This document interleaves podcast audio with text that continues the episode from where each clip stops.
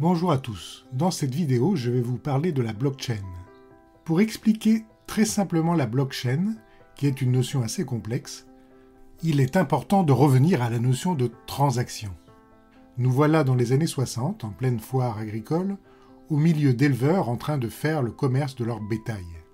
À l'époque, une poignée de main entre deux maquignons suffisait pour conclure l'affaire. C'était parole contre parole, rien n'était écrit, tout reposait sur la confiance. Maintenant, les temps ont changé.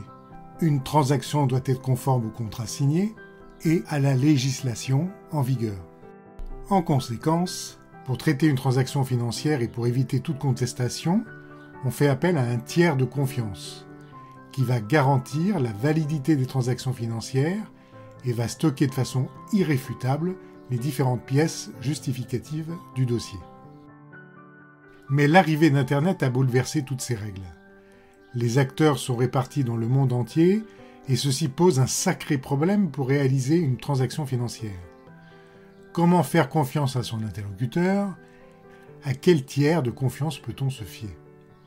Eh bien, je vous propose de voyager à nouveau dans le temps pour nous rendre cette fois-ci sur une foire agricole virtuelle sur Internet. Les participants de cette foire agricole peuvent bien évidemment communiquer entre eux, tout comme ils le feraient par exemple sur un groupe WhatsApp. Imaginons la toute première transaction du groupe. Le numéro 1 achète une vache au numéro 2 pour 2000 euros. Tout le groupe reçoit une copie de cette transaction et la valide.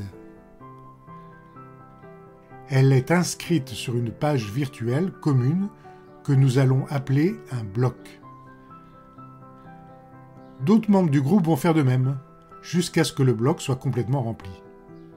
La première étape est donc franchie, l'historique de toutes les transactions est inscrit dans un bloc de données accessible par tous. Mais maintenant, l'essentiel est de garantir l'authenticité de ce bloc. Il convient donc d'en interdire toute modification possible. La solution la plus simple qui vient tout de suite à l'esprit, c'est de regarder la taille du bloc. Si la taille du bloc a changé, c'est que probablement le contenu a changé. C'est une bonne idée sur le principe, mais bien évidemment nous allons utiliser une solution beaucoup plus sophistiquée. Nous allons calculer une empreinte numérique du bloc qui va le caractériser de façon unique. Je m'explique. C'est comme une empreinte digitale qui permet de reconnaître un individu. On est capable en informatique de calculer une empreinte totalement unique pour un document donné. Si je change le moindre caractère du bloc, cette empreinte numérique change de valeur. Comme on le ferait sur un passeport ou une pièce d'identité, on copie cette empreinte numérique sur le bloc.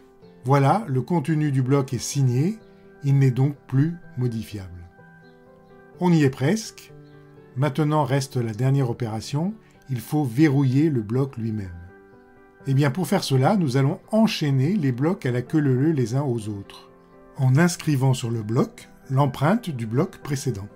En faisant cette opération, si quelqu'un tente de modifier le moindre bloc, de fait il modifiera l'empreinte correspondante et toute la chaîne sera cassée. Et oui, vous l'avez compris, nous avons constitué une blockchain.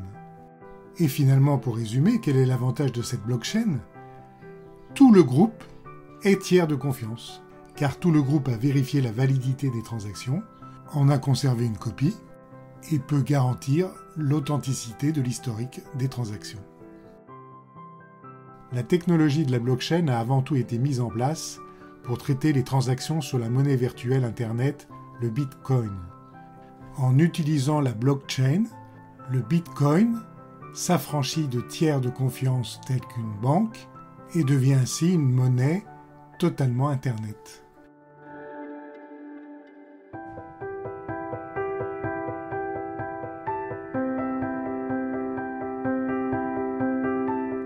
Je vous remercie et vous dis à bientôt.